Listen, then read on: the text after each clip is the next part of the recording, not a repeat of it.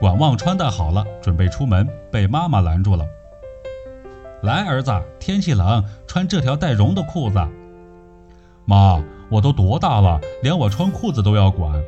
管旺不耐烦地说：“我还不是为你好。”行了，妈，你管好你自己吧。如果你觉得退休无聊，好好打扮一下，去跳跳广场舞。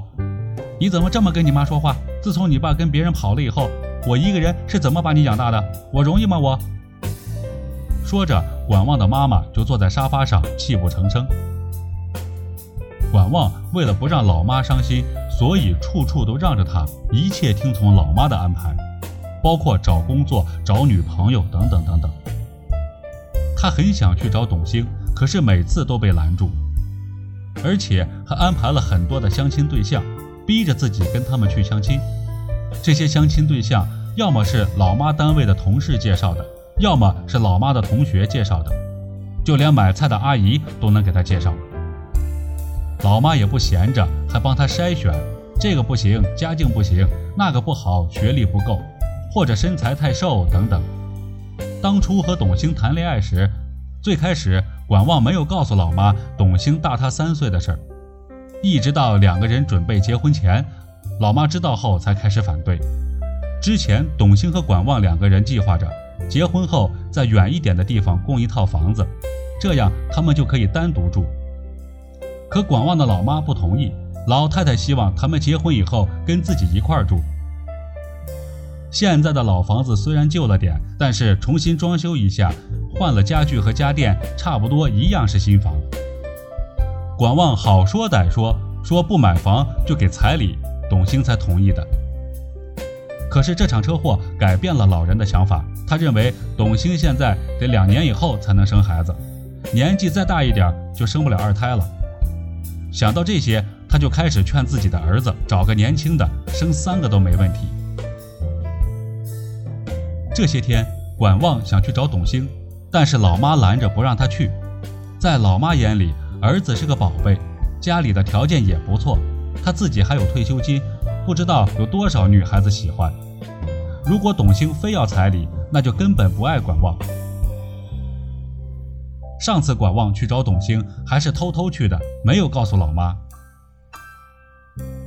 这时候，舅舅和舅妈还有表妹带着他的同学来家里了。管旺要出去，可老妈不让，非让他陪着舅舅他们。管旺很纳闷，怎么表妹带着同学过来玩？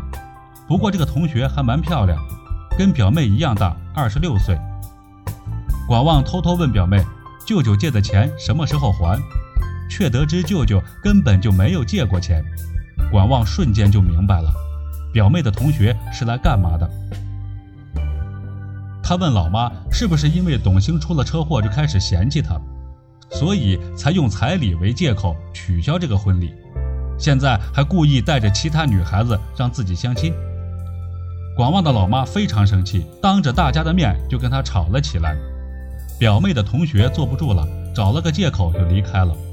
广旺对妈妈非常失望，自己的生活从小到大都是被她一手安排着。你能不能不要再安排我的生活了？我都三十三了，我穿哪条裤子和谁约会见面和谁结婚，你能不能不插手？妈，这都是为你好，儿子，等你长大就知道了。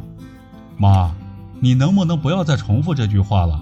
我从小就听你叨叨，现在长大了不想听了。说完摔门而去。这时老妈气得一直喘着大气，管旺的舅舅和舅妈在一旁安抚着，都这么大了。就不要管了，只要他幸福，和谁结婚都一样。这时，管旺又回来，冲着老妈说：“我就是要和董卿结婚，另供一套房子，单独住。好，首付我不会出一分钱的，以后有了孩子，我也不会帮你带。